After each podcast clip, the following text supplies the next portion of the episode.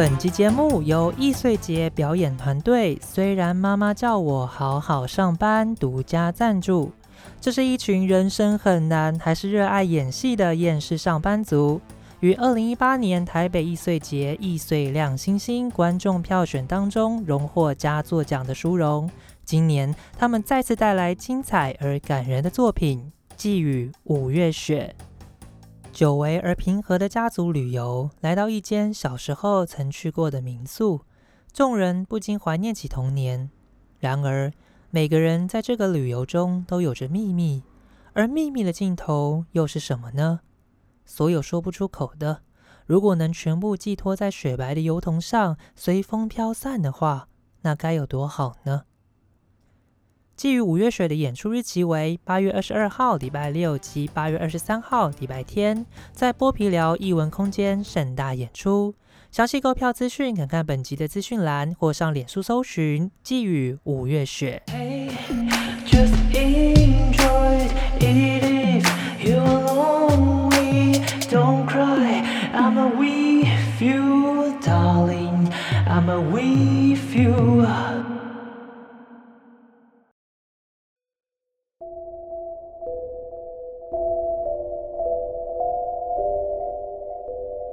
欢迎收听《子不语》，纯属虚构。我是达达马蹄。这里不只有怪力乱神的故事，还有各种人间失常的译文。提醒您，行走江湖必有风险，道德标准有高有低。建议您收听前应戴上耳机，开启四周无人模式。节目即将开始，如有雷同，纯属巧合。玻璃心碎。我们深感抱歉。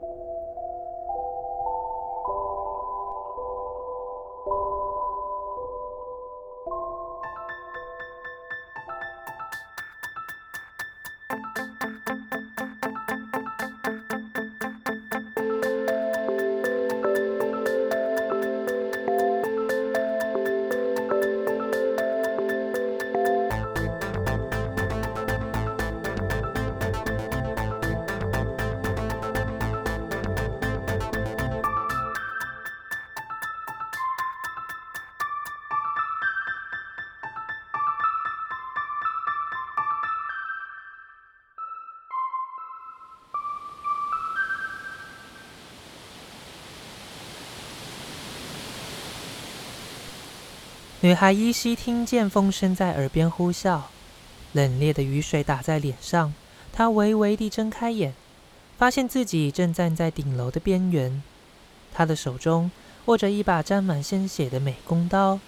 忽然一阵强风，像是推了她一把，双手赶紧抓着旁边及腰的铁栏杆，那美工刀便掉入看不见底的高楼。栏杆因为锈蚀泛黄而摇摇晃晃的。一道风从下方灌了上来，使他好不容易才站稳脚步。他眨眨眼，前方是一片灰蒙蒙的城市楼景，风雨间的灯光闪烁不止。身后忽然啪嚓一响，亮出一道黄光。他转身才发现后方是一个泳池，雨丝打在水面上，激起点点的水花。女孩走进泳池边。一手拨开散在眼前的发丝，他张着嘴，却叫不出声。眼前某个女子仰着脸飘在水面上，随着风吹动的水波上下晃动。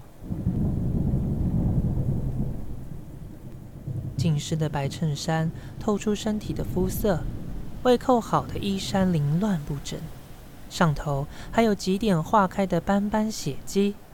像是那些争艳盛开的大礼花一样。女子下半身赤裸着，雨水冷酷地打在她苍白的脸上，花瓣般的血液渐渐地从她身后缓缓盛开。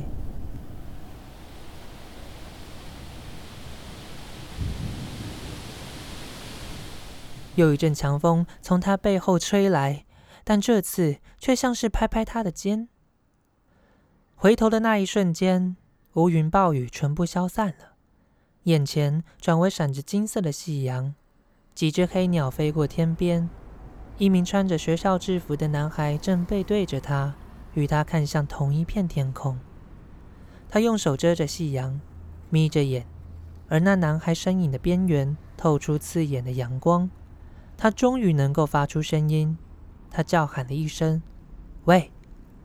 男孩回头，满脸的笑容，但那陷进夕阳的黑暗却给人感到无尽的悲伤。女孩突然感觉有些头疼。而男孩不发一语，回头继续看着眼前的夕阳。不久，便一脚跨过栏杆。女孩叫喊着，边冲向前。她确定自己抓住了男孩的手臂，两人摔倒在地上。然而，地面却像流沙一般，任凭他怎么挣扎，却只是加速下降，慢慢地遮住他的嘴、他的鼻子、他的眼睛。眼前的黑暗极致之后。像是过了火车的隧道，终于迎来了一阵白光。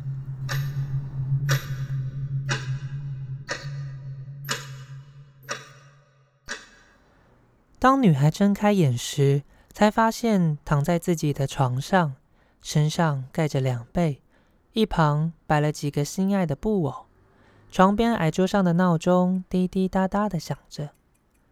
风扇在一旁缓慢而反复地转动着，房间因为声音显得更加寂静。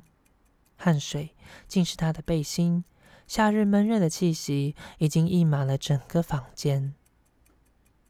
他抬头看着冷气，冷气机不知何时自动关闭了。他看着一旁闹钟显示的时间，已经是早上六点了。电扇吹动窗帘，轻轻地晃动。而透进几道日光，像是水面上的波纹。枕头下方忽然隐隐的震动着。女孩拿起手机，看着荧幕，是好友蒂芬妮的来电。他毫不犹豫地按下扩音键，他说了一声“喂”，而电话的那一头激动的说着：“汪小涵，打了几通电话？你不是要我叫你起床晨跑吗？该不会你你又做噩梦了？”蒂芬妮的声音总是令小韩感到心安。他回道：“对啊，又没睡好了。”小韩对着书桌上的镜子稍微整理自己凌乱的头发，而蒂芬妮说：“是不是该去看个医生啊？你不是已经做梦很久了？”而女孩说：“再看看吧，我不想让妈妈担心。你也知道，之前吃药那阵子很常做梦。”吃药会让我忘记很多事情。女孩从床上爬起，他拉开窗帘，打开落地窗，让风吹入房间。太阳已经升起了，几只鸽子在阳台的铁窗上咕噜咕噜地叫着。他接着说：“还好是梦，至少醒来就没事啦。你不要担心啦。”电话另一头的蒂芬妮叹了口气，她说：“那你梦到了什么？”忽然间，传来几下“叩叩”的敲门声。小韩的妈妈打开了房门。小韩，她轻声的叫着。他的妈妈已经换好上班的套装，看见小韩站在窗边，讲了电话。他说着：“你没有睡吗？”小韩回道：“有啦，我刚刚才醒来。我请蒂芬妮打电话给我。我原本想要早起晨跑的。”女孩依稀可以听见蒂芬妮在电话那头愤愤地说道：“结果你还不是没起来。”小韩看见妈妈的面容有些疲倦，决定先隐藏自己的梦境。因为昨天晚上喝红茶，所以就不小心失眠了。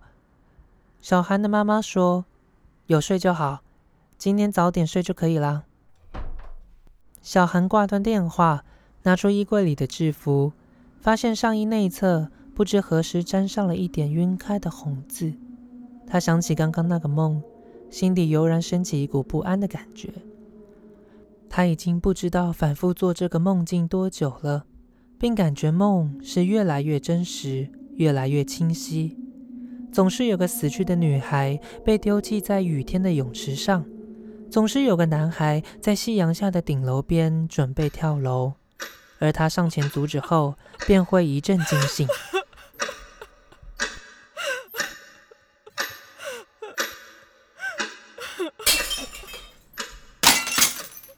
女孩回神时，才发现妈妈在门口外叫着。时间已经七点半了，自己又恍惚了许久。她敲了敲脑袋，拿起书包冲向门口，打开鞋柜，穿起黑色的皮鞋。她拉了拉松脱的白色袜子，仿佛看见内侧有点点的红字。她眨了眨眼，而那红点却又不见了。他听见妈妈正在门外聊着天。他们住的公寓这层只有两户，小韩却不记得最近有人搬进来。那边应该是空屋啊，他心里想着。眼前那名中年男性笑着说。抱歉啊，最近家里阳台要施工，所以会有点吵。小韩妈妈笑着说：“你们搬进来这么久，都还没向你们好好打声招呼，真是失礼。有什么问题都可以来找我们。”小韩关上大门后，抬头一看，那是一对年约四十的夫妻，旁边站了一名男孩，他身上穿的制服与自己是同所高中。他仔细看清男孩的面貌，女孩惊讶着：“那不正是梦中那名满是笑脸的男孩吗？是他，他真真实实的站在自己的面前，一样的笑容，却也感觉有着说不上来的悲伤。”他身旁的男人是他的父亲，穿着深灰色的西装外套，里头没有打领带的白色衬衫。手上戴着银色的表带，豪迈而敞开大嘴笑着。站在一旁那名中年女性也笑着说：“他们两个读同个学校，还真的是很巧呢。”男孩接着笑着说：“我们还是同班同学呢。”这令小韩又想起夕阳下的他，也是笑着，但小韩心底却害怕男孩会在下一秒跳下楼，因此他抓起自己的书包的背带。有些紧张，小韩妈妈搭起他的肩说：“小韩，你怎么没跟我说你的邻居是你同班同学啊？快打招呼啊！”小韩尴尬地挤出几句：“早早安。”那对夫妻说：“缘分就是这样嘛，改天我们两家一起吃个饭吧。”随后，他们一同搭上电梯下楼。小韩直到坐上妈妈的车时。仍然想着那名男孩，他们家看起来这么幸福，又怎么会跳楼呢？而他为什么会做这个梦呢？那梦是真的还是假的呢？收音机里的广播新闻正在播报着台风形成的消息。小韩妈妈说着：“又有台风了呢。”小韩心不在焉地说：“妈。”隔壁搬来多久了？他的妈妈说：“半年左右了吧？怎么了呢？”没没事。小韩心想：半年是什么时候搬来的邻居啊？而且还是同班同学。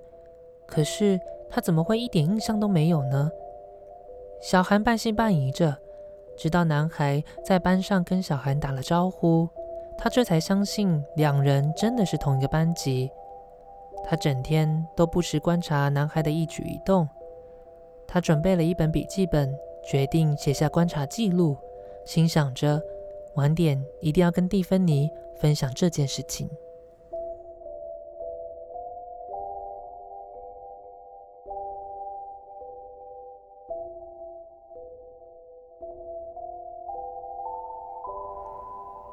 几天的观察下来，女孩写了满满的笔记。男孩叫做陈斌，两人都是和平高中三年 A 班。他成绩优秀，是班上的模范生。转来也半年了，模拟考都考第一名，待人和善，逢人便是那灿烂而温暖的笑容。很多男生女生都暗恋着他。这年头会写信的人已经很少了，但他的抽屉仍然有好多没有开启的信封，上头总是有几个爱心的贴纸。男孩身边也时常围绕着很多人，整天与朋友有说有笑的。除了他脸上永远挂着笑容，不太寻常外，完全没有任何想要或者需要跳楼的迹象。女孩心想：难道真的只是噩梦吗？他在笔记本的某处写下这段心里的疑惑。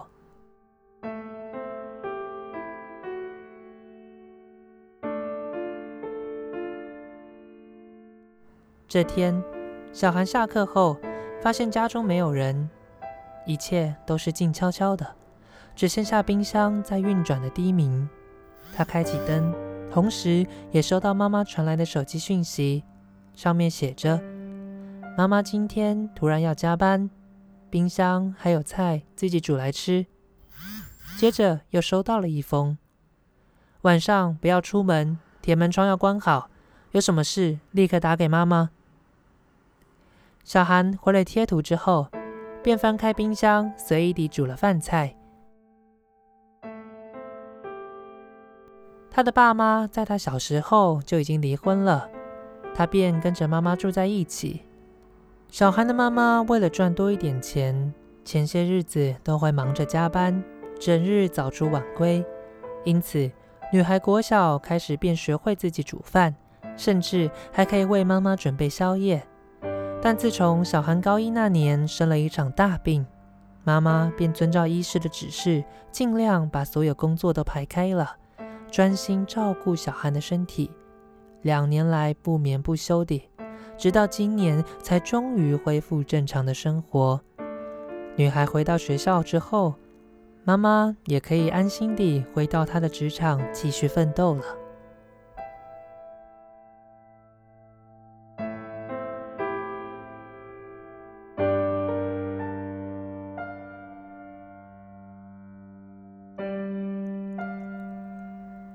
小韩一边想着要帮妈妈煮什么宵夜呢？像以前那样蛋炒饭吗？还是煮个泡面就好了呢？话说这闷热的天气让他身体都黏糊糊的，还是吃一些清淡的东西好了。唉，他看下窗外，这要下雨又不下雨的感觉真不爽快。不过台风要来了，应该会凉爽许多吧。但转个念，他又想到。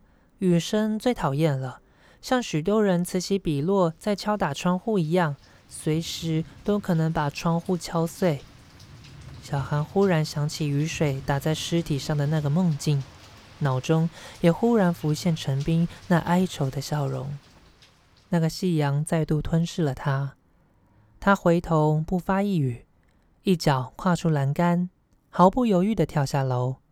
小韩一个失神，便打翻桌上的酱油罐，乌黑的液体洒了出来，慢慢地从桌上摊开，蔓延到桌边，一点一滴的落下。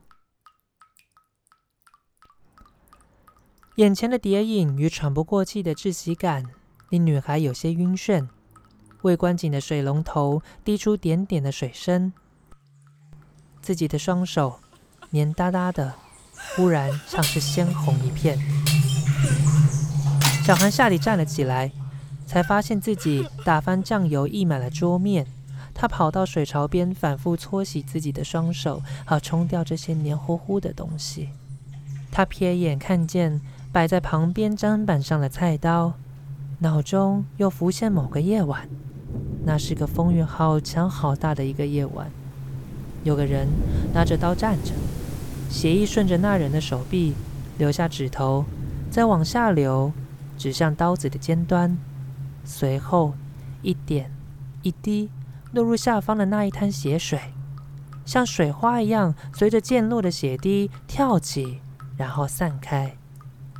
女孩甩甩头，发现自己白色的衬衫上亦沾着那些黑色的血迹，那些污渍慢慢的扩大，又逐渐转为鲜红，使她的全身仿佛开了花一样盛开。一点一点的鲜红。